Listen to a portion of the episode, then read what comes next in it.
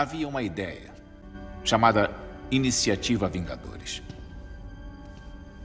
A ideia era reunir um grupo de pessoas extraordinárias, ver se elas podiam se tornar algo mais, ver se podiam trabalhar juntas quando precisássemos delas, para travarem as batalhas que não conseguíssemos.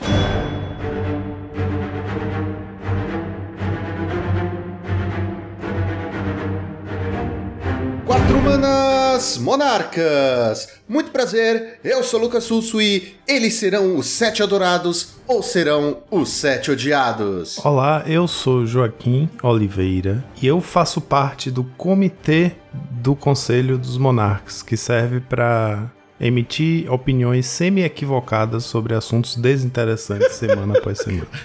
Peraí, deixa eu dar risada. Saudações pauperianos, aqui quem fala é Rua Navarro. E enquanto isso, no Salão da Justiça, o Batman vira e fala assim: Eu acho que a gente deve banir o Atog. O Robin vira e fala assim: Não, Batman, claramente devemos banir Algoroth Bolas. Entendedores entenderão. Peraí, mas por que, que o Batman tem voz de pato? Bate Duck. Entendi. É. Verdade, né? É, não sei não. É que ele Ficou meio tava rouco. Mas foi bom, foi bom. Saudações navegantes de todos os planos. Aqui quem tá falando é Gabriel Gonzalez de volta das férias. Todo poder ao povo. Comitês do mundo, univos! Exatamente, senhoras e senhores, estamos de volta! E hoje vamos falar sobre essa nota que a Wizard soltou, sobre essa bomba que a Wizard soltou, sobre a PFP. O que é, quem são e o que vai impactar no nosso amado formato. Tudo isso e muito mais logo depois dos nossos reports!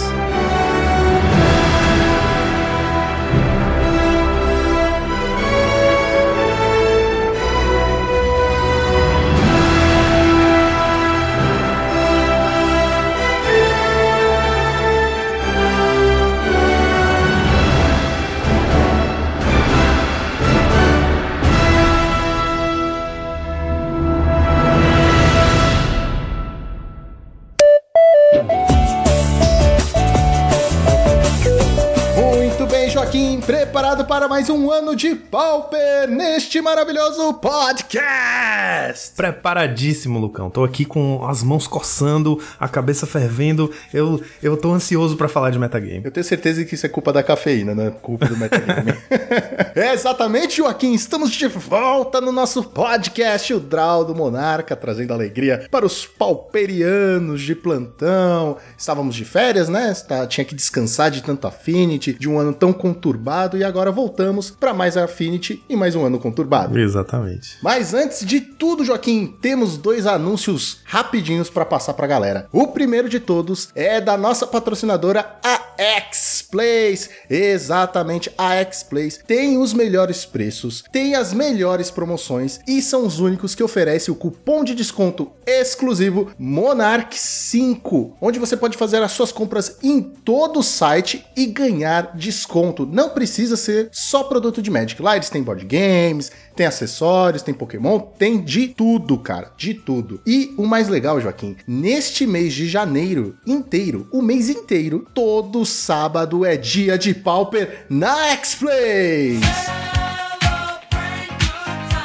Cara, é muito legal isso. Fiquei muito feliz quando eu soube essa notícia. É, cara, foi. Nossa, a gente recebeu de braços abertos, a gente comemorou, soltou fogos de artifício. Nossa, foi melhor do que Copa do Mundo. Então, galera, bora colar. Todo sábado tem Pauper na X-Place, com inscrição a 25 reais, certo? E o horário de começo é às duas da tarde. Então já marca aí na sua agenda, certo? Pro próximo campeonato, que já é sábado, amanhã, se você está ouvindo na data de publicação. Se você não está ouvindo, tudo bem, porque na semana que vem tem Pauper de novo. Olha só que maravilhoso. Não ter que ficar mexendo com a linha do tempo, não é?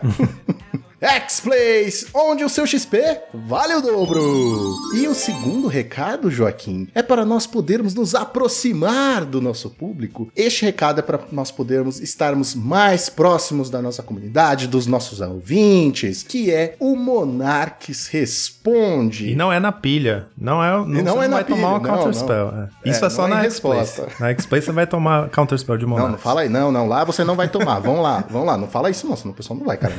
Do que que se trata o Monarques Responde? É o nosso novo e-mail para que vocês possam nos enviar suas dúvidas, críticas, sugestões do podcast, do time, que nós vamos responder aqui no programa, certo? É o monarquesresponde@gmail.com, certo? E-mail na descrição para que vocês possam nos enviar todas as suas críticas, dúvidas, sugestões, como eu já falei, o que vocês quiserem, pode mandar que nós vamos ouvir e nós vamos ler aqui no nosso podcast e responder na hora, certo? E agora vamos para o nosso Challenger do sábado. Vamos lá, Lucão. Em sua homenagem, a gente volta das férias e o campeão do challenge foi o Fogtron, olha só. Eita, gosto, gostamos. Pilotado pelo Zio Francone, né? Um grande jogador italiano, piloto de decks azuis, assim, é bem expert em decks azuis. Normalmente a gente vê ele jogando de UX, ele veio de Fogtron. O main deck dele usando um Jim Rover Horror, que a gente nunca mais viu, né? Ele deu uma bela sumida aí. A gente tem visto as criaturas focarem na, no Muldrifter e na Wall. É tá na pasta lá, esperando. É, pois é. O que é engraçado, né? Porque agora que tem as Thriving Lands, tem Bonders, era o momento ideal para ele, né? Um tempo atrás, quer dizer, já ter voltado. Pois é. Uma Braid de main deck, um Stonehorn no side, e fora esse Stonehorn, é, o resto do side é o que a gente tá acostumado a ver, que é um side bem focado para vencer do Affinity, né? O Tron já, já é a sua própria caixa de ferramentas para responder ao meta, então o side fica inteirinho pro Affinity. 4 Blue Blast, 3 Gorilla Shaman, 1 Ancient Grudge, 1 Stonehorn, 2 Fangren Marauder, que o main dele tá sem nenhum, 4 Red Elemental Blast para poder responder aí aos UX, decks azuis. Em segundo lugar, tivemos o Grixis Affinity, pilotado pelo Backoff,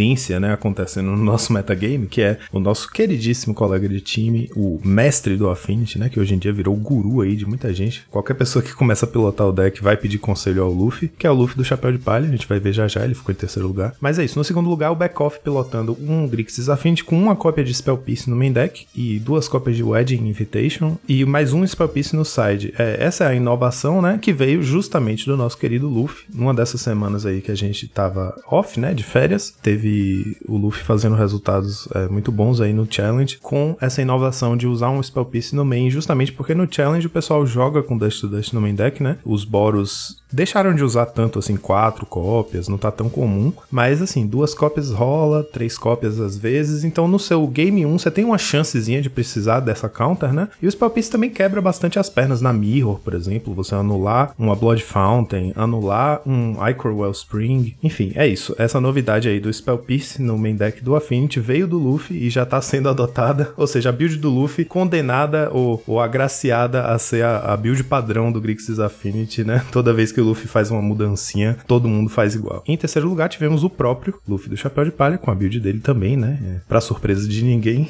Decepção. o cara não consegue ficar acima do cara que jogou com o mesmo deck que ele. Impressionante. Luffy, RH amanhã. E aí o Luffy, de novo, né? Jogando com Spell Piece no main, é, a inovação que a gente tava falando agora. Três cópias de Deadly Dispute, e aí ele tem um Wedding Invitation, dois Makeshift e 19 lands. Segurança também aí extra, né? Com uma cópia de Pântano, para poder Cleansing Wildfire você ter algo para buscar. E mais duas cópias de Spell Piece no side, né? Porque, enfim, além do Durez, que previne o, o Dust to Dust de acontecer no turno seguinte, aquele clássico chavão, né? O Durez não pode tirar o que tá no topo do seu deck. Aí para isso você tem o Spell Piece. Em quarto lugar, tivemos o Fogtron, pilotado pelo Matheus Ponciano. Aí o main deck dele tá um pouco mais, né? Parecido com o que a gente vem vendo. É uma cópia de Fangren Marauder no main, uma cópia de Stonehorn também, e uma Braid. E aí no side, de novo, aquele side puxado pro Affinity, né? Com quatro Blue Blast, dois Gorilla, quatro Red Blast, duas Grudge, dois Marauder a mais e um Ulamogs Crusher. Eu só tenho que discordar numa coisa, Joaquim. Eu acho que falar que Blue Blast e Red Blast é puxado pro Affinity não tem nada a ver no Tron. Sempre usou, cara. É, não, sempre É usou. só minha crítica aí, porque eu vejo às vezes o pessoal falando, eu, eu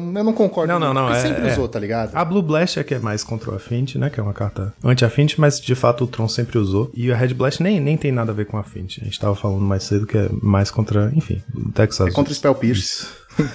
em quinto lugar, tivemos o Azorius Familiars, pilotado pelo House of Mana MTG, esse nome aí que a gente tá acostumado a ver pilotando o Walls Combo, né? Ele deu essa migrada pro Azorius Combo depois do Not Good, né? O Simplify ter feito dois top 8, aliás, dois top 2, né? Top finish de PTQs Pauper, Super PTQs Pauper com o Azorius Familiars. Ele migrou pra esse deck, tá se dedicando bastante também. Já, já tá fazendo bastante resultado com esse deck e, assim, eu acho importante a gente pontuar Enfim, a build padrão, mais ou menos o que a gente tá acostumado mesmo. É, o que tem de diferente é que ele tá usando uma cópia do Sage's Roll Denizen no main, né? Que é a peça de combo do deck que normalmente vai no side, porque o deck consegue ganhar batendo, ele tira tudo da mesa com snap e bate com o que sobrar, né? Normalmente Muldrifters e Seagate Oracles. Usando duas Force no main deck, de novo, né? A gente já tinha falado antes, o Deep Analysis é uma carta melhor no main quando você tem um field cheio de UX, porque você tem a chance da sua carta de draw ser anulada, né? Então o Deep Analysis tendo flashback é uma carta bem chata de, de anular, você nunca quer anular ela, porque ela vai voltar mais barata, né? O Force é melhor quando você tem pouco X, porque por 4 manas é melhor você dar um Scry 4 draw 2 do que você dar 4 draw cegos, né? Que é o que o Deep Analysis faz. Importante ressaltar que esse deck tá sempre aparecendo, né? No top 8, to todos os fins de semana dos últimos, acho que seis challenges que a gente cobriu antes das férias, justamente por conta da, da ascensão de popularidade, né? O deck ter ido muito bem em PTQ e tal. O deck realmente tá entrando aí pro nosso meta e tá sendo sempre representado. A gente sempre falou que é um deck que tem um potencial enorme, mas por ser difícil de pilotar, ele não é tão acessível para os jogadores, né? E aí a gente tá vendo alguns jogadores mais grinders, assim, mais é, experientes com o deck aparecendo sempre. Bons de clique. Bons de clique, exatamente. É importante ressaltar que o House of Mana MTG, assim como o Amplify, é um cara super jovem, acho que ele tem 18 anos, o Amplify tem 17. Ah, Enfim, por isso, é jovem. Pessoas que têm reflexos ágeis, é, exatamente. A gente velho não consegue. Em sexto lugar, tivemos o terceiro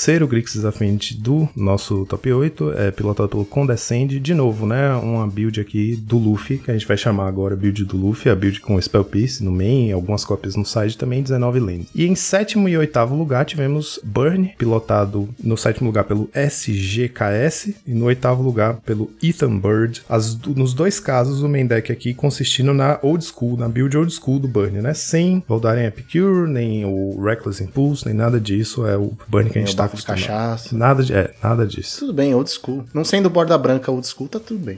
e os top decks foram: primeiro lugar, Affinity, com 19 decks, 33% do meta. Segundo lugar, Burn, Mono Fadas, com 5 decks, 9% do meta cada. E em terceiro lugar, Fogetron e Orzhov Pestilência. Agora eu estou chocado. 4 decks, 7% do meta cada. E agora vamos para o Challenger do domingo. No domingo tivemos um exemplo aqui de os últimos serão os primeiros. O Burnie, que ficou em oitavo lugar no sábado, ficou em primeiro lugar no domingo, olha só. Pilotado pelo Tabadonk.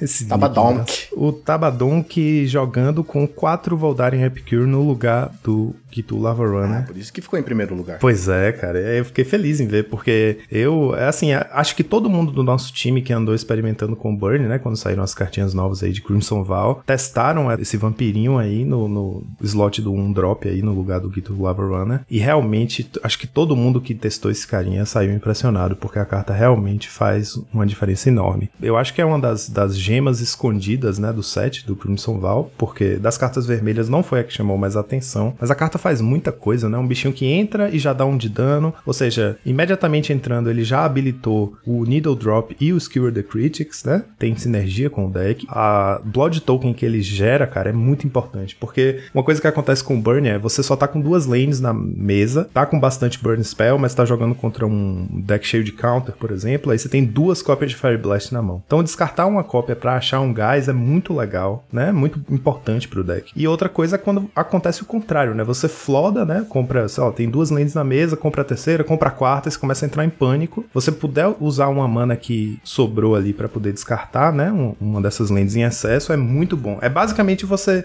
tá transformando suas montanhas todas em Forgotten Cave, né? Em potencial. Justamente por conta disso, em geral, listas que usam o Epicure usam só uma cópia de Forgotten Cave ou às vezes nenhuma, né? Como é o caso dessa aqui, tá usando 16 montanhas e uma Forgotten Cave. Porque basicamente todas as suas cartas mortas se tornam um Cycling 1, né? Isso é muito, muito importante pro Buddy. E uma coisa interessante também que essa lista tem é que ele tirou os quatro Gitu Lava Runner do main deck e jogou pro side os quatro. Eu achei é, interessante porque às vezes você. Normalmente a gente vê o Burn tendo quatro cópias de Keldon Marauder no side, né? Porque quando o oponente tem muita remoção, você troca o seu Termo Alquimista pelo Marauder, porque pelo menos ele vai entrar e dar dois de dano, né? Um quando entra e um quando morre. E o legal do Lava Runner é justamente o contrário, né? Quando você tem um deck que vai ter ou muita counter, ou né, pouca remoção e muita counter, ou muito descarte, você troca algumas das suas Burn Spells pelo Lava Runner e sobrecarrega de criatura, né? Isso é, é bacana, é uma estratégia legal, porque o Lava Runner realmente, se ele não for é, removido cedo, ele pode causar um estrago bem grande. É legal, né? Ver o Burn ganhando o challenge com o vampirinho. A cartinha, a cartinha secretamente. Até dá esperança, né? Pois é, cara. Até dá uma certa esperança de um dia o meta voltar ao normal. Pois é. PFP, vamos agilizar essas porra, hein? PF, é, exatamente. É, porque agora tem hoje. nome, né? Já já a gente, vai, nome. a gente vai discutir nossas esperanças aí, justamente para que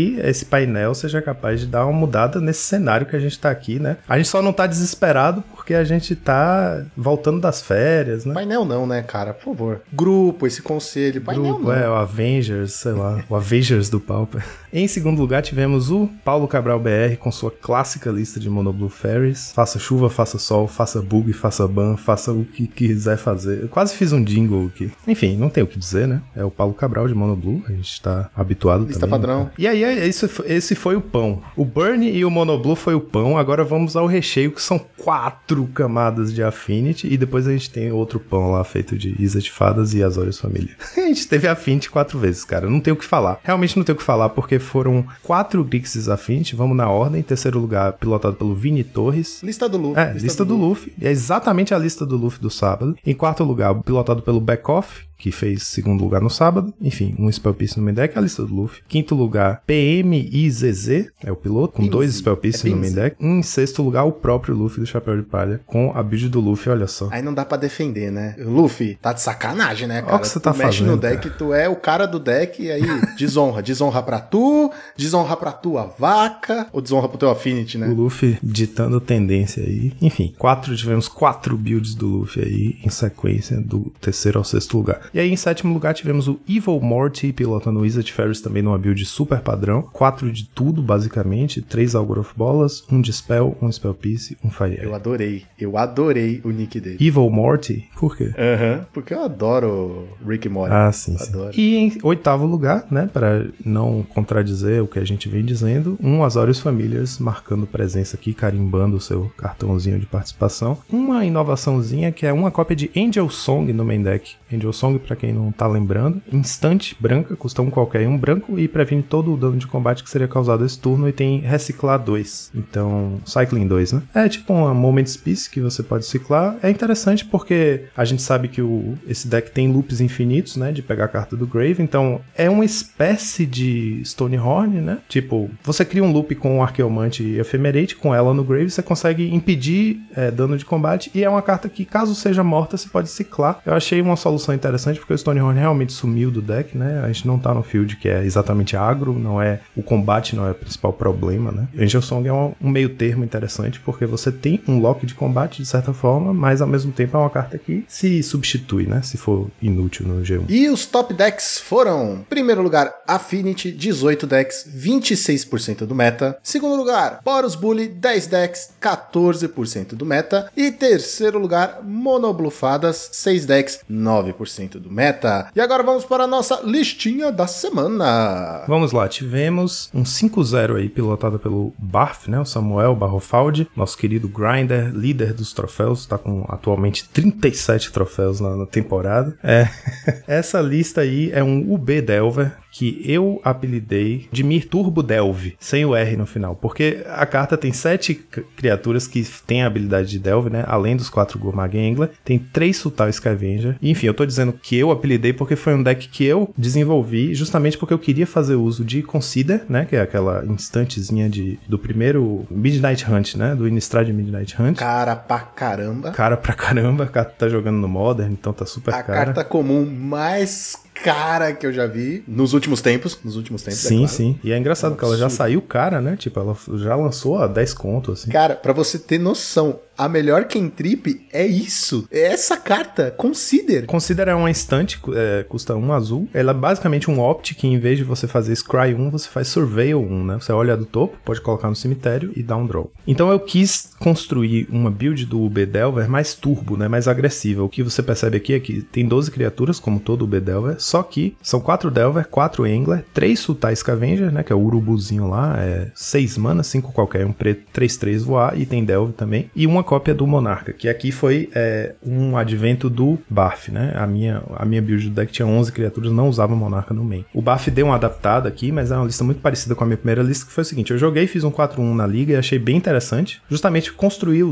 o, Bedelver nessa vibe mais turbo, né? Mais agressiva. O deck usa quatro cópias de Consider, que ajuda a acelerar a Gurmag, né? Porque são duas cartas no grave, quando você acha alguma carta ruim no topo. E é uma carta que joga muito bem com o próprio Delver of Secrets, né? Você, lá do mid pro late game, você tem o Delver na mesa que você acabou de baixar, aí no, na sua equipe você vai olhar a carta do topo, né? Revelar pro Delver, às vezes é um instante, mas é um instante que você não quer, ou uma sorcery que você não precisa agora, sei lá. Tipo um Spell Pierce, quando o cara já tem trocentas manas. Exato, é isso, é isso. Você filtra o topo do seu deck porque você olha ela, você pode revelar pro Delver ou não, né? Se for, por exemplo, uma land, você não vai revelar a land, e você também não quer a land, você já tem land suficiente, você vai fazer o quê? Você vai, antes da sua draw step, né? Castar o Consider, jogar a carta no cemitério e dar um outro draw. Então, por exemplo, quando você tá procurando uma. Por exemplo, você fez Delver no turno 1 e você não tem é, uma segunda land na mão, mas tem um Ponder, por exemplo. Então você equipou a mão, né? Porque você pode fazer o Ponder no turno 2. Você revela a carta do topo. Aí a carta é um instante, mas é um instante que você não precisa, sei lá, Toxcour. Aí você revela ela pro Delver e faz o Consider. Porque você vai ter a draw do Consider mais a draw do turno para achar a sua land, por exemplo. É, enfim, ela tem essa sinergia com o Gurmag e com o Delver. Então eu achei, pô, é a carta perfeita para esse deck, né? Que é justamente as principais threats do deck são Delver e Gurmag. E realmente ela joga muito bem nesse deck. E aí, quatro cópias de Todd Scour, né? Justamente para poder acelerar esses Gurmag e esses Urubus 3-3. E a ideia de voltar com esses Urubus que estavam aposentadíssimos no Pauper, né? Tem séculos. Era justamente que a gente tá num meta em que bichos voadores, como Delver, né? Uma threat tipo Delver, assim, é muito forte contra o Affinity, justamente porque você passa por cima, ignora os bichos dele no combate e vai tentar remover o que tem de importante, né? Ou com Snuff Out ou com Cast Down, você vai tirar o Atog assim que puder, ou anular o Atog. Então o Gurmag pode até atrapalhar, mas ele vai ficar mais no, na função de defesa, né? Porque se o oponente é, fizer um Atog, por exemplo,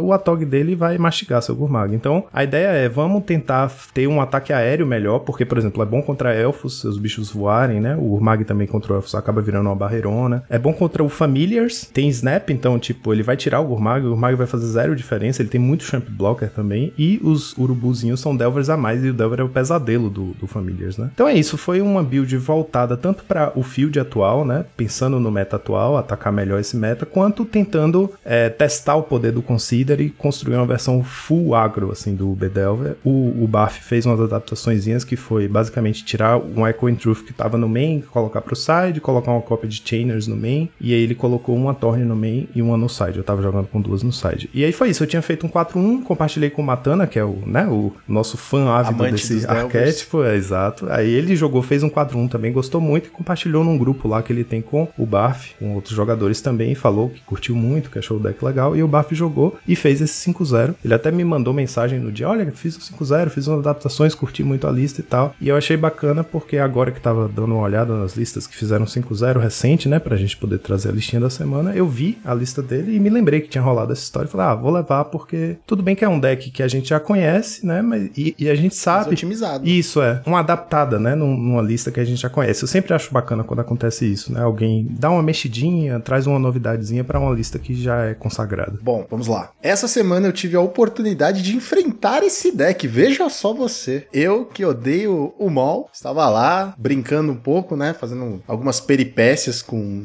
o deck. Quem me segue no Twitter sabe que eu tô explorando o UW Evoke. E eu tive a chance de enfrentar esse deck e eu achei uma merda porque eu passei o carro nele. E aí.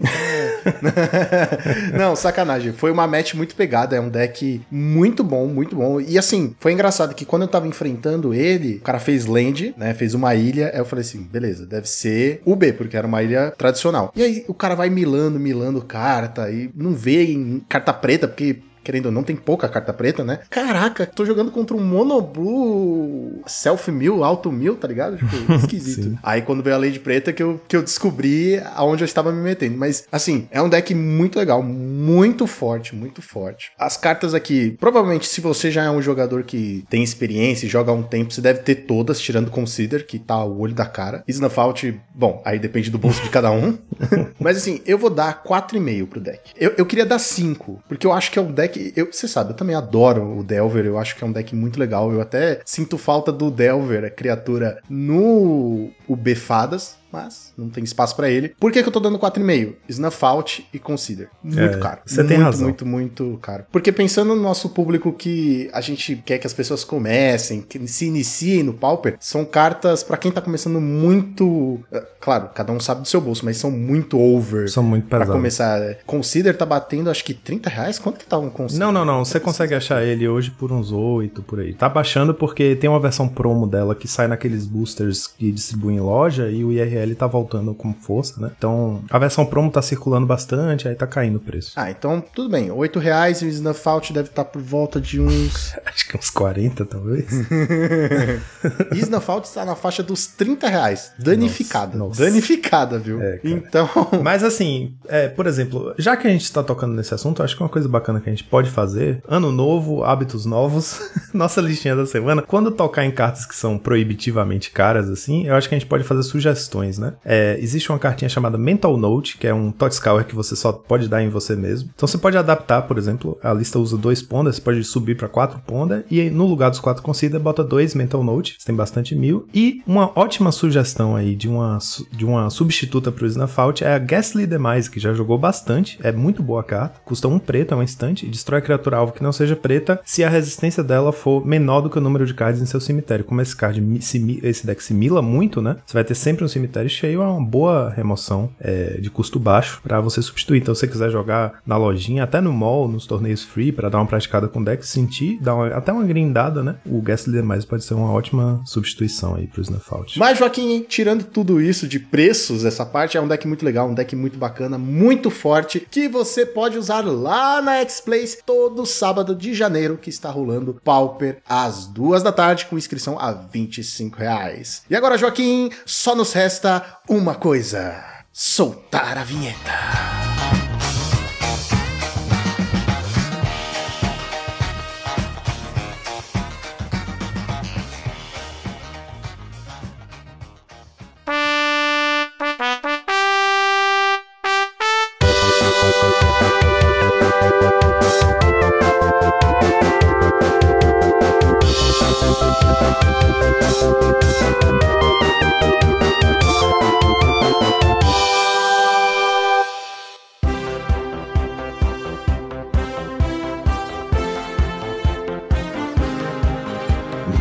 Muito bem, senhoras e senhores. Hoje, dia 10 do 1 de 2022, 10 dias depois que o novo ano começou, a Wizards nos lança essa matéria, essa. Como é que eu posso colocar? Essa bomba, né? É uma bomba. É um feito impressionante para uma empresa que não tá muito acostumada a fazer grandes feitos, vamos dizer assim. Que é a PFP, a The Pauper Format Panel. E é claro que O a gente trouxe.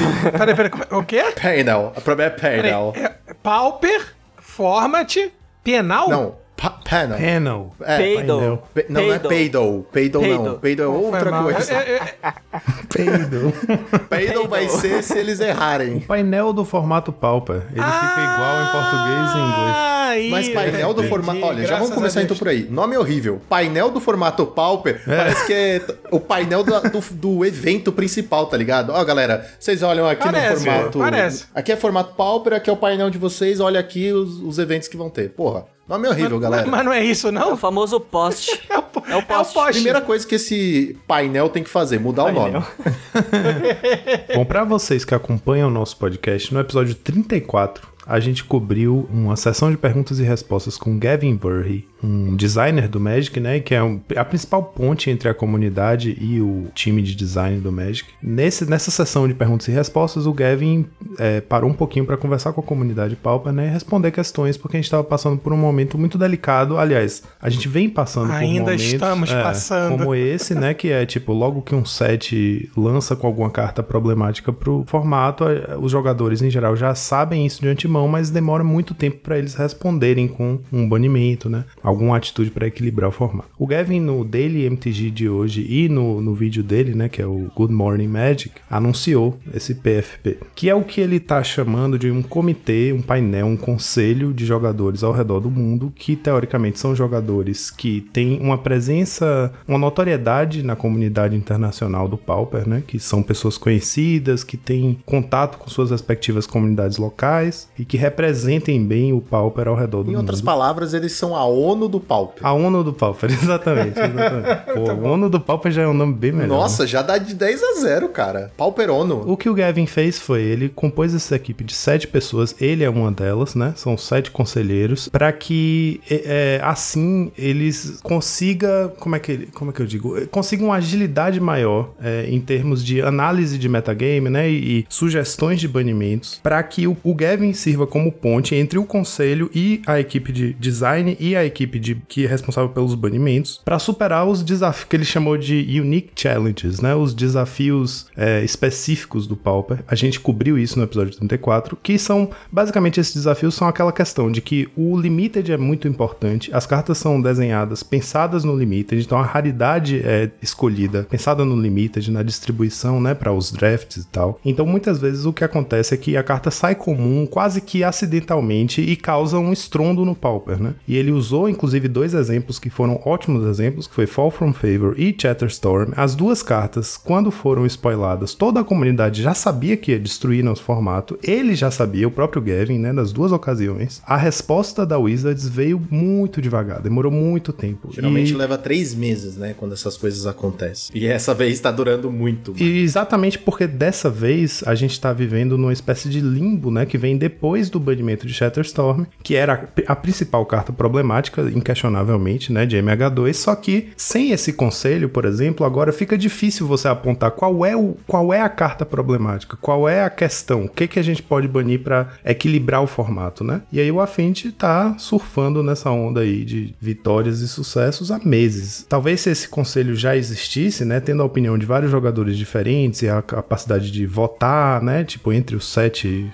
conselheiros aí sobre qual seria a carta ou quais seriam as cartas, né, a serem banidas para equilibrar o Affinity, a gente talvez já tivesse tido uma atitude, ou pelo menos é o que se espera agora a partir da implementação do PFP. Então, basicamente é um conselho que vai ajudar a acelerar o processo, né, de resposta da Wizards à comunidade. Esses conselheiros estão ali justamente para serem porta-voz da comunidade e teoricamente são jogadores que conhecem o formato, né, que são experientes no formato suficiente para poderem ter capacidade analítica, né, é, em conjunto ali e transmitir essas mensagens mais rápido para a equipe de design, para a equipe que é responsável pelos O banimentos. que é muito engraçado, porque eu já vou levantar a bola aqui. O fato de você precisar de um comitê especial para um formato, para uma empresa que é gigante e que, assim, é uma empresa que tem canal no YouTube, tem página no Instagram, tá no Twitter colocando. E, assim, que eu saiba, hashtag não serve só para você marcar coisinhas, tá? Serve para você também se pronunciar ali dentro. Você coloca hashtag problema no Pauper e, tipo,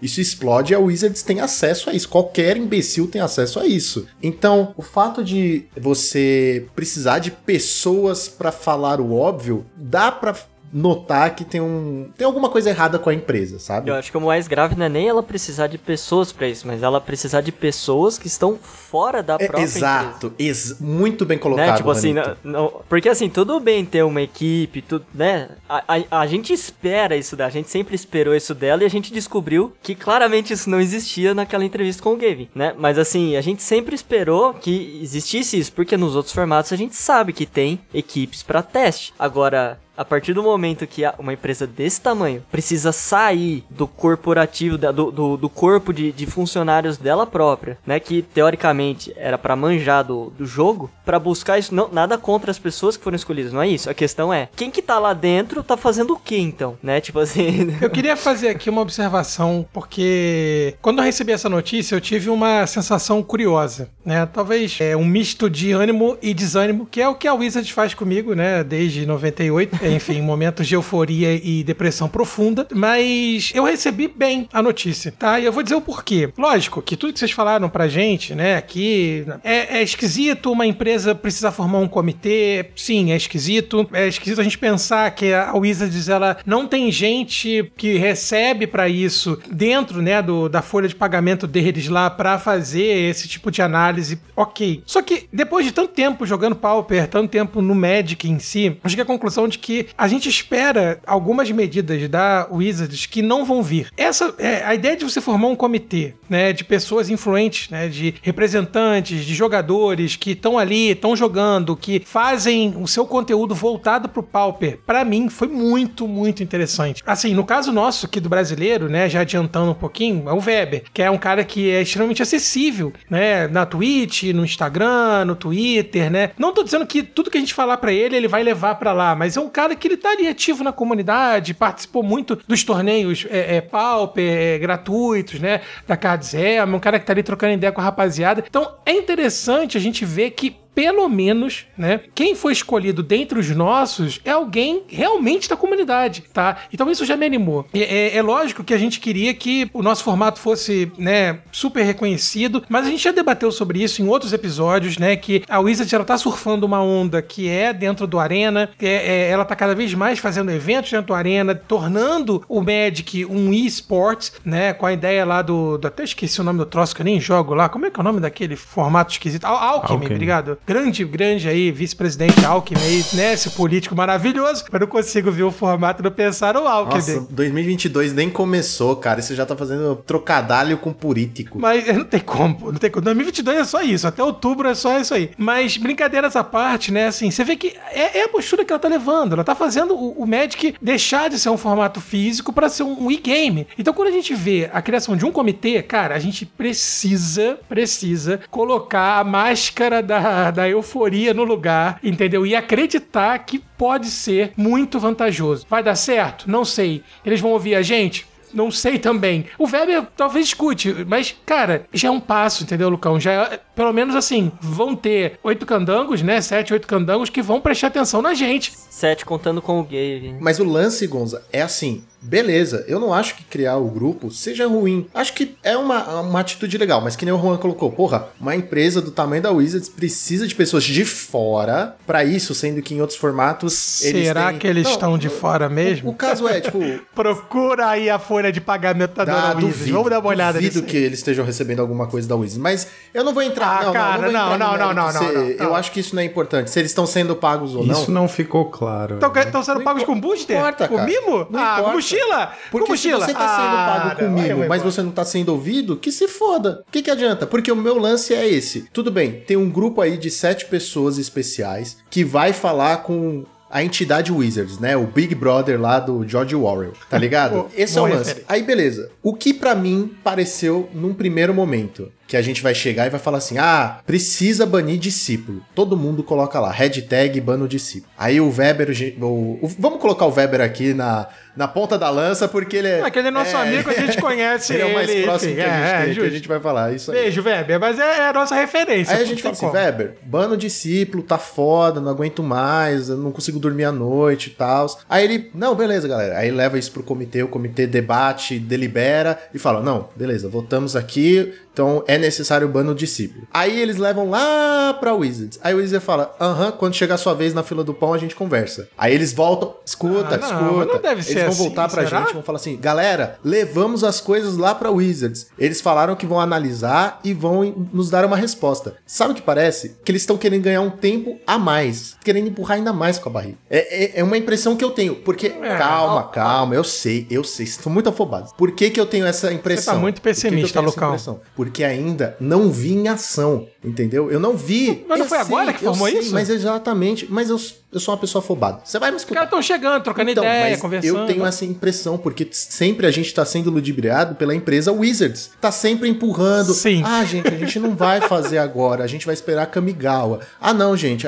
Kamigawa passou e não deu tempo. A gente vai fazer não sei o quê. Parece que tá empurrando com a barriga. E agora, parece, além de eles empurrarem ainda mais tempo com a barriga, de vez a gente brigar com a Wizards, vai brigar com esse comitê. Eu tenho medo disso. Tipo, eu não quero culpar só a galera do comitê. Eu quero culpar a empresa. Eu quero. Cul... Ó, até perdi a fala. Eu quero culpar o Big Brother. É, rapaz, agora, agora me pegou, tá? Me pegou. Ó, se antes o Gavin era, teoricamente, o responsável por transmitir a mensagem, né? Instituir esse, esse comitê é uma forma que ele mesmo tem de trazer vozes já afuniladas e, e, de certa forma, curadas a respeito da opinião das comunidades. Porque era um caos quando o formato fica em estado estado caótico, todo mundo só marca o Gavin, porque é quem a gente sabe que vai ouvir de alguma forma. Então, ele é bombardeado de, de, de tags no Twitter, né? O pessoal tentando chamar a atenção dele para ele transmitir a mensagem e isso aconteceu de uma forma caótica e não instituída, né? Era meio que extraoficial, a gente ficou sabendo que era ele o cara que ia transmitir a mensagem porque ele falou naquela sessão de perguntas e respostas. Mas não é como se fosse uma coisa oficial. Porque ele gosta do formato e trabalha lá dentro. Exatamente. Eram as duas únicas coisas que o pessoal precisava Exatamente. Então esses, esses, esse comitê tá aí justamente para tentar transmitir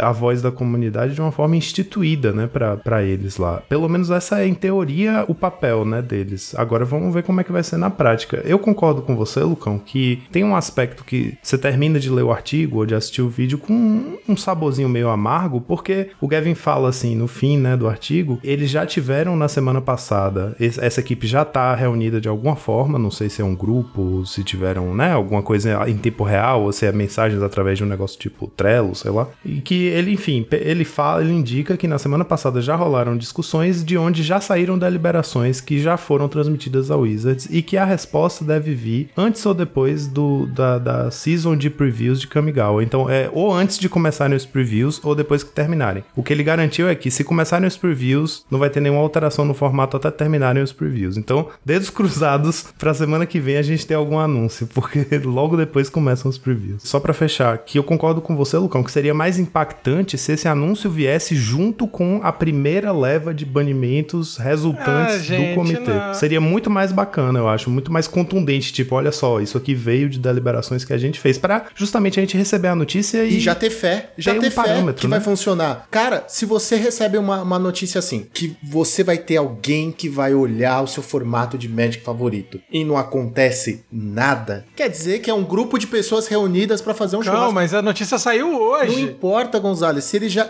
Não saiu hoje, não, não é Vingadores. O, o Kevin Veiga, Veiga- O Kevin aí não foi na casa de um por um. Kevin Feige, Kevin É. Feige, tá com a cachorro cara de Kevin Feige daqui a O pouco. cara não foi na casa Virou de um por um e falou assim: você gostaria de se unir à iniciativa Pauper Format Painel, o pior nome já criado? Não, ele não fez isso. Já tem um tempo que isso tá. o Gavin Verhey colocou um tapa-olho no olho, assim, saiu invadindo Tá as ligado? Ele tá discutindo, já tem um tempo. Não se reúne um grupo de sete pessoas, a menos que você seja, né, os Vingadores mesmo, de um dia pro outro. O que eu tô falando é, ele já tem um tempo que isso deve estar acontecendo, eles já tiveram tempo pra deliberar sobre algumas coisas, independente se vai sair essa semana ou se vai sair semana que vem, mas que já poderiam, se não saiu, agora não dá pra mudar o passado, mas que já poderiam ter saído junto com esse anúncio. Terem falado assim: olha, esse aqui é um grupo de pessoas para deliberar, nós já deliberamos. E a Wizard já nos deu o poder de falar que X cartas estará banida a partir de depois dos previews de Kamigawa, antes dos, dos previews. Tipo assim, eu, o que que eu acho que aconteceu? Eles se reuniram semana passada, tudo bem. Falou que foi discutido, né, a respeito do formato. Beleza, eles podem ter discutido, mas eu acho que assim, se o grupo acabou de se formar, além do formato em si, eles têm outras coisas pra discutir, do tipo o assim, nome. Ah, não. Cê- a gente tem que. No final desse programa, a gente tem que decidir um nome melhor. Pra falar assim, o Weber, ó, esse nome é melhor. Essa é a primeira sugestão da comunidade, muda o nome. Dane-se- ah, banimento, muda o nome, caralho. Não, eu acho que eles estão ainda ajustando esses detalhes, entendeu? Como que vai ser feito, tipo assim, as discussões, as, as tomadas de decisão entre eles, entre eles sete ali, antes de levar isso pro pessoal, enfim, né, do que vai realmente falar assim, ó, bane tal coisa, né? E a gente tem que entender isso também. Isso aí vai ter um processo. A partir do momento que eles chegam numa carta ou num conjunto de cartas, fala assim, olha, a gente entende que é isso daqui que vai ser banido, né, que deveria ser banido pra equilibrar o formato. É o que o Gavin falou, ele vai pegar isso aqui, vai levar pro pessoal e aí a coisa vai acontecer em si. Agora, isso tem um tempo. Obviamente, o fato de ser mais rápido, igual ele colocou, né? Que é a ideia de tornar o processo mais rápido, não significa que isso vai acontecer em uma semana. Isso pode acontecer em duas ou em três. De qualquer forma, ainda que seja em três semanas, ou até um mês, vai, vamos por assim, isso é muito mais rápido do que qualquer coisa que a gente já vivenciou Sim, até agora, que sim, é seis concordo, meses. concordo. Entendeu? Então, assim, a gente tem que ter o pé no chão. Óbvio que a gente já vem né, de, de vários meses aí vendo esse cenário de, de dominância, por exemplo, do Affinity, mas ao mesmo tempo tem que seguir, eu imagino, sendo uma empresa, tem uma estrutura as coisas. Então assim, a partir do momento que isso aqui foi criado, isso aqui ainda vai ter que seguir essa estruturinha, esse passo a passo dos processos internos da empresa pra, assim. pra sair. Então assim, não vai sair tipo necessariamente semana que vem, mas se sair daqui duas, três semanas, tá, eu, eu pelo menos tô, tô feliz, entendeu? Tipo assim, o importante é que saia. Se vai ser antes ou se vai ser depois da, da, da temporada de spoiler, beleza, entendeu? Agora, pros próximos, com certeza a gente, a gente tá com essa, com essa urgência também por causa disso, desses meses que a gente já tá vivendo. Agora, pros próximos, se o negócio acontecer em duas,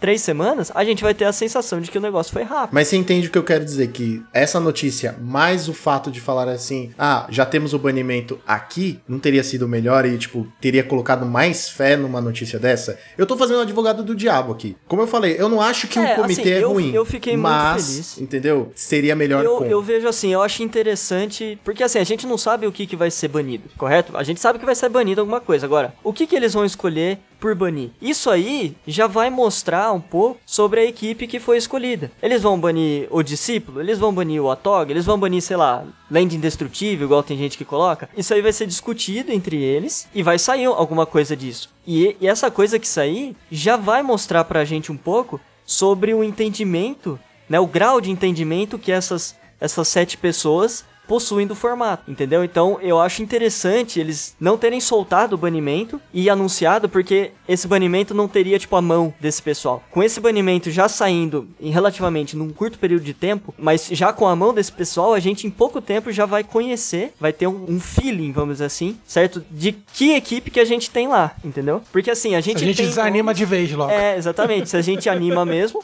se a gente realmente fica feliz igual a gente ficou nesse primeiro momento, ou se a gente fica preocupado. Porque assim, eu acho que é unânime, e a gente vai discutir isso, imagina, é que a gente tem nomes ali que a gente indiscutivelmente concorda que estejam ali. Por exemplo, o, o Weber, né? O cara, além de, de ser um, um produtor de conteúdo, ele entende muito bem do formato, é um puta de um jogador, né? À toa que tem três nacional seguidos. Agora, tem outros ali que cá entre nós são bem questionáveis, né? São muito mais produtores de conteúdo do que qualquer coisa.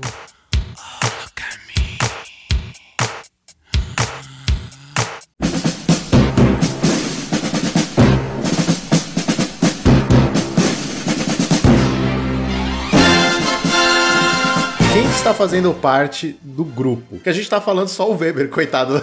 O pessoal vai só no isso, Twitter é dele. de- Não, tem, um- tem uns gringos também que vocês podem lá e azucrinar, tá ligado? Não precisa ser só com o Weber, galera. É, eu acho que a gente podia fazer uma apresentação do comitê. Bom, o primeiro de todos é, claro, né, o nosso amigo aí, o querido Alexandre Weber. Ele é um dos que está fazendo parte aí do time do 7. Aí, ó, ótimo- outro ó, excelente nome, time do 7. Maravilhoso. Isso eu gostei, tá? O sete da costa. É, os sete magos da costa, porra. A Wizards tá vacilando muito. A gente que devia estar no grupo. É que o time dos sete é tão, sei lá, nos 80, né? Que time dos. Ou time Mas, dos oh, sete. melhor ainda, cara. É da época, assim. Então nós temos o Alexandre Weber, nós temos aqui o Mirko Chavata, que é italiano, que é o Ryzen 01. Pra quem ouve nosso podcast, tem, já teve várias listinhas da semana dele, ele aparece muito nos reports, né? Ah, O Weber também já aparece muito nos reports. Então, isso em si já coloca, tipo assim, já mostra que essas duas figuras são figuras que indiscutivelmente fazem parte do nosso folclore, da nossa comunidade. E, e mostra que eles jogam muito pouco, né? Com certeza É, jogam muito. jogam que nem a gente, muito pouco. Só que não, né? Nós temos também aqui Alex Ullman, dos Estados Unidos, certo? Ele é bem ativo no Twitter. é, Ele é a pessoa que, basicamente, é- é- eu acho que é uma das.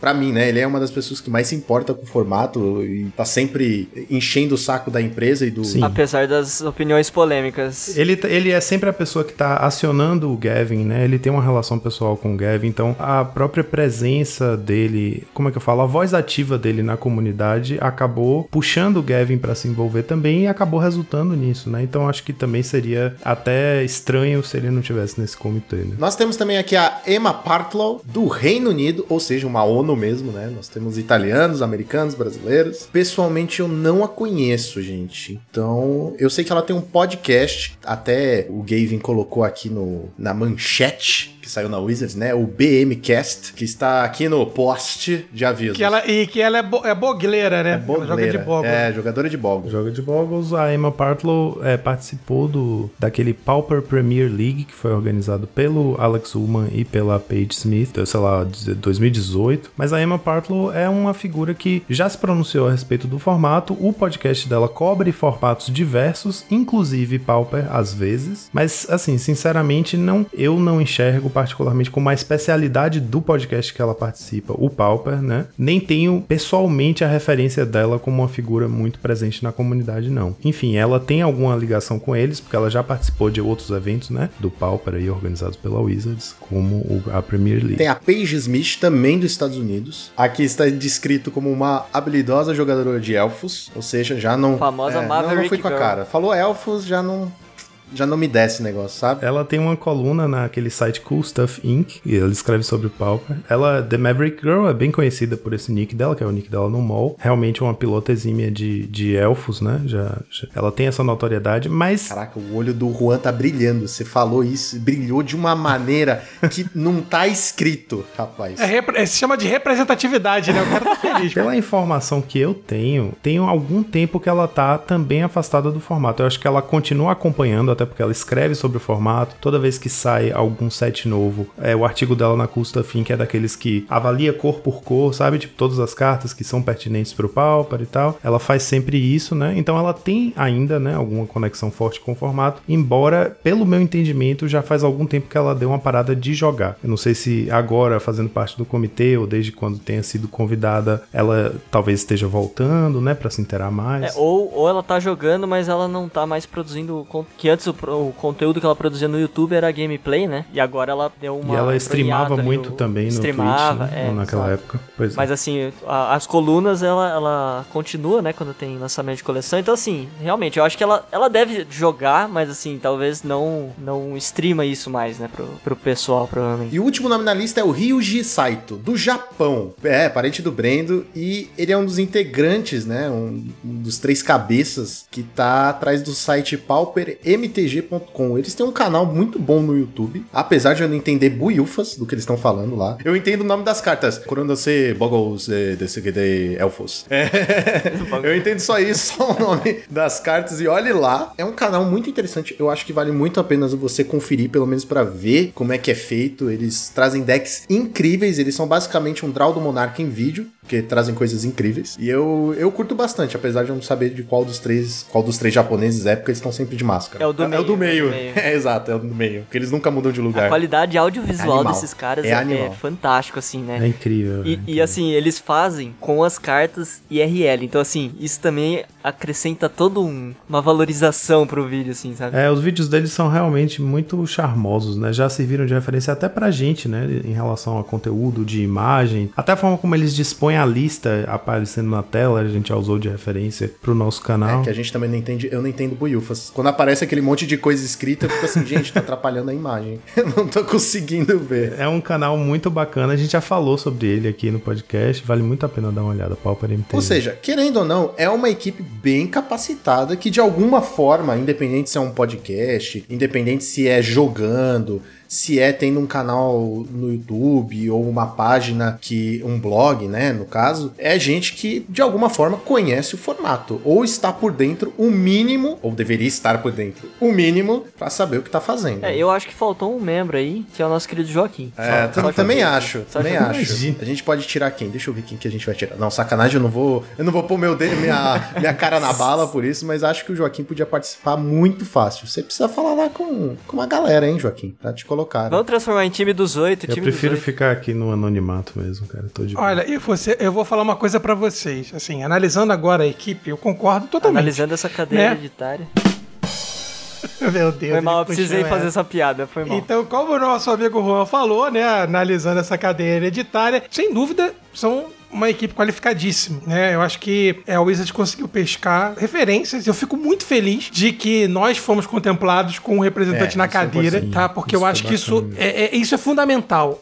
Galera, a- acreditem, Gabrielzinho em 2022, ele não tá puxando o saco da Wizards. Porém, eu realmente fico feliz de ver que se foi criada uma iniciativa e que nós fomos reparados e contemplados, porque é justo, tá? Da mesma forma que tem um italiano, que o Pauper lá na Itália é um Pauper muito forte, o nosso Pauper aqui é igualmente ou até mais, modéstia à parte, tá? De produção de conteúdo, de vencer torneio, de vencer challenge, de gerar lista, né? De gerar conteúdo na internet, Twitter, Twitch, podcast. Então nós somos muito fortes. Então a gente ter um representante, cara, pra mim isso é uma puta vitória, tá ligado? E assim, não por acaso sendo o Weber, que é um cara que, como eu disse, né? Ele é, um, ele é muito próximo da, da comunidade realmente em si. Eu concordo totalmente com o Juan, né? Que assim, se a gente tivesse chegando com uma equipe formada e um ban, com certeza esse ban não seria um ban da comunidade. Seria um ban já de carta na manga, uma obviedade que iria agradar muita gente, ia agradar provavelmente a comunidade, né? Porque a gente já viu "Ah, agora, mas também poderia criar um hate inacreditável. E eu vou ser muito sincero, eu não queria estar na Eu não queria estar na pele de nenhum deles, cara. Na boa. É, muita cara, responsabilidade. Porque, É, assim, exato, cara. Muita responsabilidade, cara. Pra se queimar é muito fácil.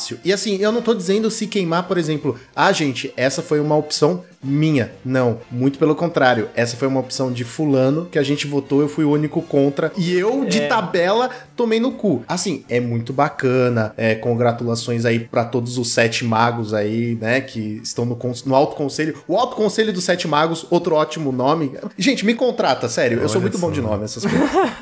Mas assim, eu não queria ser essa galera. Essa é uma preocupação, entendeu? Essa é uma preocupação que eu tenho. Porque, assim, da mesma forma que a gente briga contra uma entidade, a Wizard, claro que a gente sabe que a Wizard tem uma representante aqui no Brasil, né, que se manifesta, toma posicionamentos e, enfim. A gente tende a canalizar a nossa, é, a nossa raiva, a nossa frustração com o jogo, não com a figura, né, da representante no Brasil, mas em sim, em sim com a empresa. Pelo menos é o lógico se fazer, né? A gente fica com raiva da Wizards, a gente fica com raiva, né, que a empresa se posiciona, embora muitas vezes isso se confunda, muitas vezes as pessoas não saibam é, separar isso, entendam que nossos argumentos é, sejam canalizados a uma pessoa específica, mas não, né? A gente tende a reclamar com a empresa, que é o certo a se fazer, tá? Quando a gente está insatisfeito com A ou B ou C dentro do nosso jogo. A minha grande preocupação, e eu acho que isso não só o Weber, mas todos ali têm que estar preparados, né, para se proteger quanto produtores de conteúdo brilhantes que eles são, de trabalhos que são reconhecidos, que são adorados pela nossa comunidade, entendeu? Porque provavelmente, é, é, foi o que o Lucão falou, o ban, quando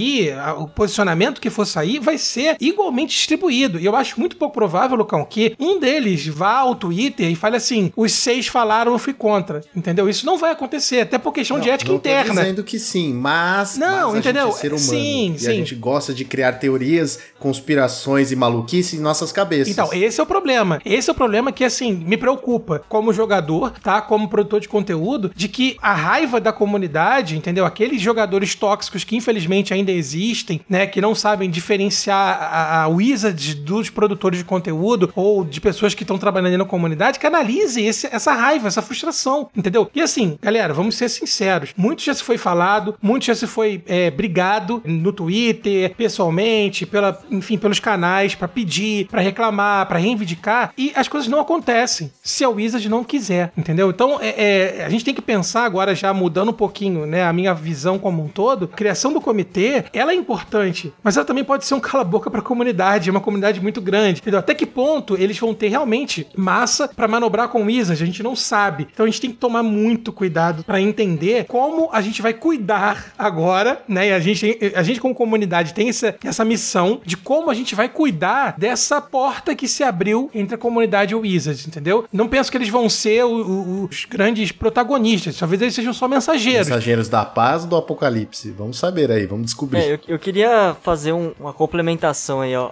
Entrando no que o Gonza falou, né? É justamente Entrando sobre. Não, entrando no que ele falou. Calma lá, calma lá. Então, assim, eu queria só complementar, entrando um pouco no, no que o Gonza comentou, que é justamente acerca. Para, cara, O cara quer entrar em mim de qualquer maneira, não consegue, muda aí, não muda consegue. aí, muda, tá inimigo. Tenta mudar, tenta mudar a entrada, vai, tenta mudar a entrada. Porra, o cara quer vou- entrar, mano. Eu queria. Violento. Bom, justamente. Justamente eu ia falar Gonza. de novo, Drago. Então, justamente aproveitando o que o Gonza tocou aí. Não vai conseguir. Tocou. Tocou. O Gonzo tocou. Não, não, eu vou conseguir, eu vou conseguir. Calma, calma, calma. Então, eu vou aproveitar o, o gancho que o, que o Gonza deu.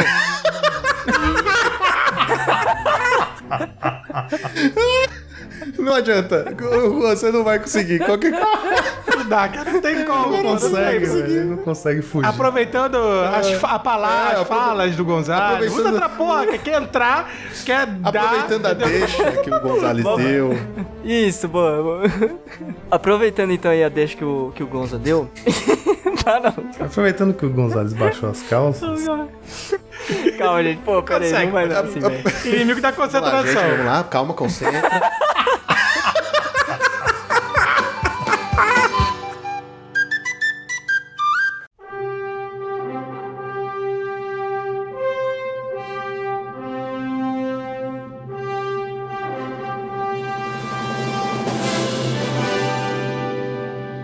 Queria falar um pouco justamente sobre a força, né, que esse comitê teria de acordo com o post do, do Gabe. Ele comentou, né, fazendo um, um comparativo, né, que ele falou assim que um comparativo natural que a gente poderia fazer no primeiro momento, né, seria justamente com o comitê do Commander, né, que existe pro Commander. Mas aí ele fala, né, que é, não seria exatamente a mesma coisa, porque em termos de decisão final, né, tomada de decisão final, enquanto o, esse comitê do Commander ele teria uma nota 10, o pessoal do Pauper Format Panel teria uma nota 8. Ou seja, o que, que ele deu a entender, né? E ele até explica isso depois, né? Realmente, esse grupo ele vai chegar, vai apontar uma carta ou um conjunto de cartas, enfim, pro ban. E aí, isso aqui vai ser levado pelo Gavin pro pessoal, né, do da alta Wizards ali, que é quem vai realmente executar. E ele diz que em é, é assim, é quase que em todas as situações isso vai ser acatado, né? Justamente por isso que é, é uma nota 8 em 10, né? O que que acon- pode acontecer, que ele fala assim, né? Pode acontecer que o pessoal da Wizards recebendo, né, a, a carta ou as escolhas que foram tomadas, faça algumas perguntas, né? Faça alguns questionamentos pro grupo das, das sete pessoas aí, responder É tipo ou se TCC. posicionar. Aí. É, basicamente justificar, isso. né, mano? Mas Sim, assim, sim. ele diz que a princípio, né, a, a- as decisões tomadas realmente vão ser acatadas na maioria das vezes. Pelo menos foi, foi o, o que deu a entender. Você concorda, Joaquim? É, tem que legitimar, É, né? Eu acho que ele, fez, ele falou isso só pra gente entender, porque existem dois comitês do Commander, né? Que é o Rules Committee, que é o comitê de regras. Tem um bom nome. É um bom nome, é um bom nome.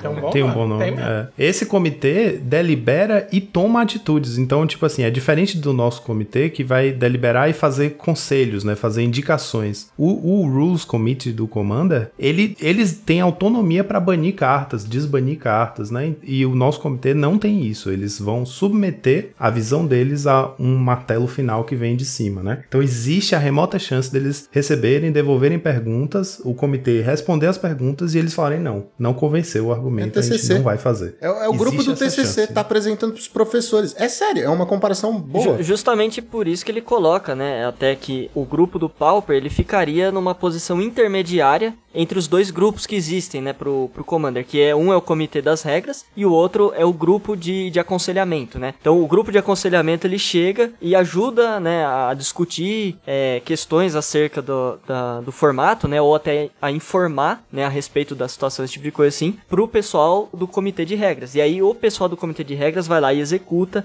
né, e toma a- realmente a decisão, né, o poder de... Agora, o nosso, ele teria esse papel de informar, de discutir e informar, né, o, a situação do formato, mas ele também teria o poder, embora não completo, né? Não uma nota 10. Ele teria uma nota 8, ou seja, um poder quase completo, mas que ainda tem um superior ali, que aí realmente executaria isso. Então ele realmente fica. No, é uma mistura das duas coisas. Bom, acho que uma coisa boa que a gente pode tirar disso, deles serem uma nota 8, é que não vai ficar tipo um entre sai, entre sai, tira e põe, tira põe, como pode ser, eu não tenho certeza se é assim, no Commander. Que a gente vê que acontece, que acontece muito isso, tipo, pelo menos eu vejo, os caras banem carta, mas ah, gente, a gente tá desbanindo aqui mais duas cartas, sabe? É, é meio, meio loucura, assim. E a Wizard sempre, eu vou usar a palavra pesou, mas não como uma coisa que ela, né, não fosse parte da obrigação dela. Mas ela não desbane coisas do Pauper. E tutoras.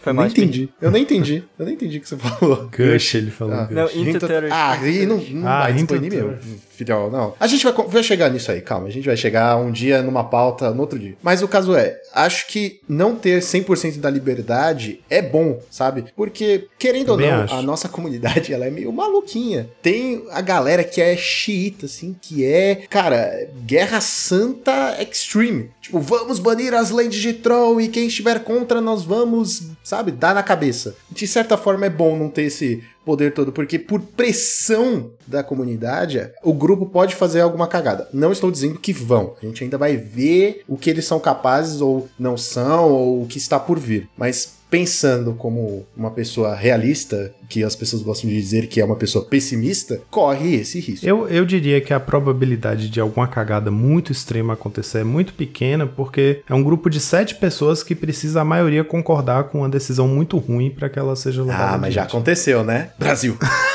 Exatamente. Já vimos acontecer. Estados O Unidos. precedente existe. Muito mais do que e sete, olha- né? Mas enfim.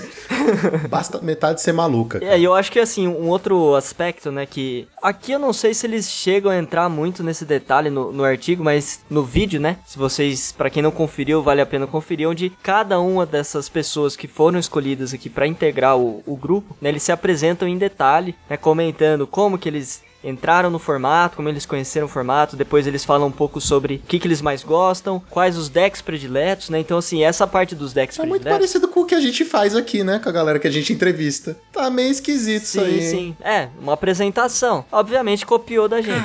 Mas assim, é, é, o que eu acho interessante é que é uma coisa que parece bobinha, entre aspas, né? Mas eu acho interessante é, eles fazerem isso porque dá pra ver ali que a gente tem pessoas que têm uma, uma paixão, certo? Por decks diferentes. Então a gente tem o cara lá que, que gosta do Tron, tem o cara que gosta do Affinity, né? Que são dois decks aí polêmicos em questão de banimento, né? Que a comunidade vive falando, né? E a gente tem, obviamente, outros ali. Então é interessante porque, assim, vamos supor que todo mundo ali que tá ali fosse, do, fosse jogador de Tron. Não que isso teria essa, essa imparcialidade, vamos dizer assim, né? Na, na tomada de decisões. Mas é, é possível que surgisse um cenário desse. Ou vamos supor, todo mundo ali joga de Affinity. É possível. Obviamente que tem a contraparte, né? Onde existe o que a comunidade vai falar sobre isso depois. Mas assim, o cara o que eu tá quis feliz, dizer... né? Nossa, tem é. elfo, o cara tá feliz. mas tem- não é isso que eu Olha sorriso no, no rosto. Os argumentos Tem um fluem, equilíbrio, tem um fluem. equilíbrio, É. tipo assim, de... de Meu Eurondezinho, de fala, meu puxar saquismo, Eurondezinho. sabe? De puxar saquismo pro, pro seu deck do coração, sabe? Tá, tá Sim. Um equilibrado. olhar de Galadriel.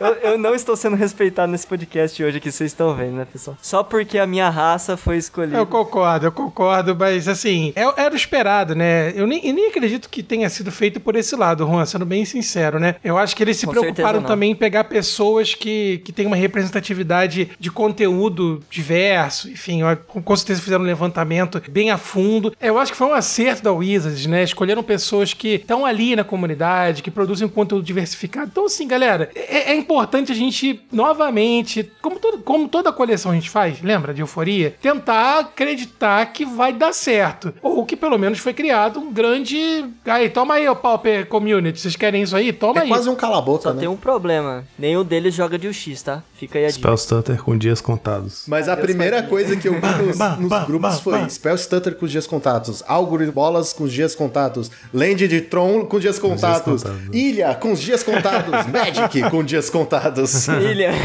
Agora, esse lance da Stutter, assistam o vídeo e vocês vão ver que no momento em que ele fala sobre banimento, curiosamente, tem uma imagem da Spell Stutter. Caraca. Não, Só- mas calma, só- calma, só calma. Joguei aqui, ó, não, joguei. Não, não vamos entrar nesse mérito. Aqui nesse, nesse episódio não vamos entrar nesse mérito, galera. Quando acontecer, a gente faz um episódio especial só sobre fadas banidas.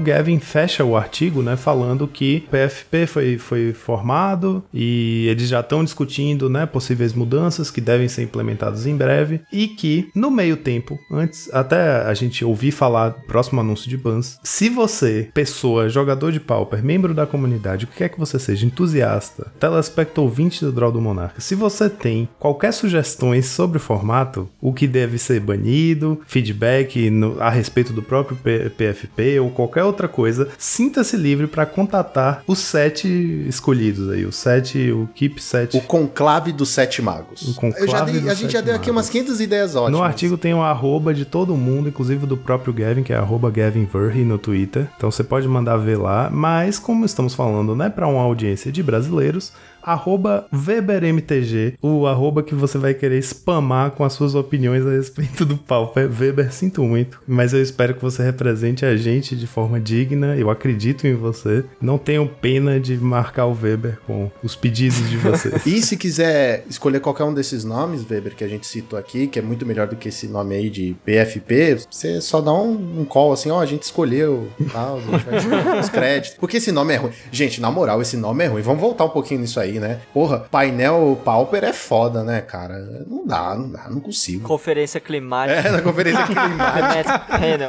Boa sorte. É isso que eu digo a eles. Boa sorte. Boa sorte. Que eles vão precisar, viu? Pra não ir pra Queria fogueira. aproveitar para parabenizar o, o Weber pela escolha, né? Que ele foi escolhido aí pro, pra formar esse grupo.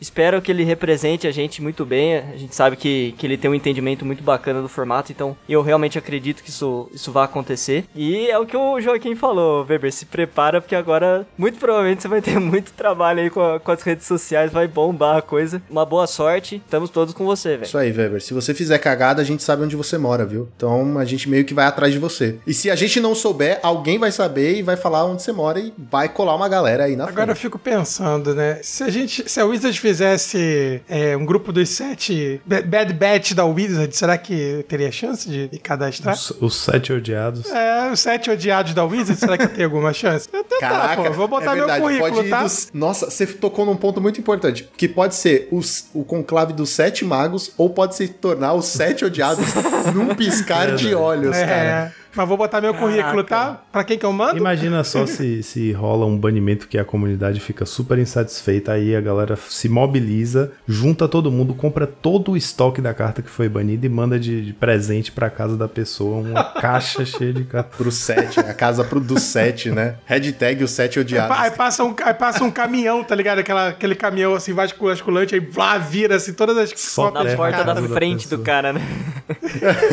Mas e vocês? O que acharam da criação do PFP? Vocês acham que é uma iniciativa bacana ou que a iniciativa Vingadores é muito melhor? Deixem nos comentários. Não se esqueçam de seguir a nós em todas as redes sociais. Não se esqueçam que temos o projeto do Padrim. Quer dar uma força pro time? Então se inscreva lá no nosso Padrim. O mínimo você já ajuda demais o time a continuar produzindo conteúdo pra vocês, certo? Então, fim do turno, Draw do Monarca!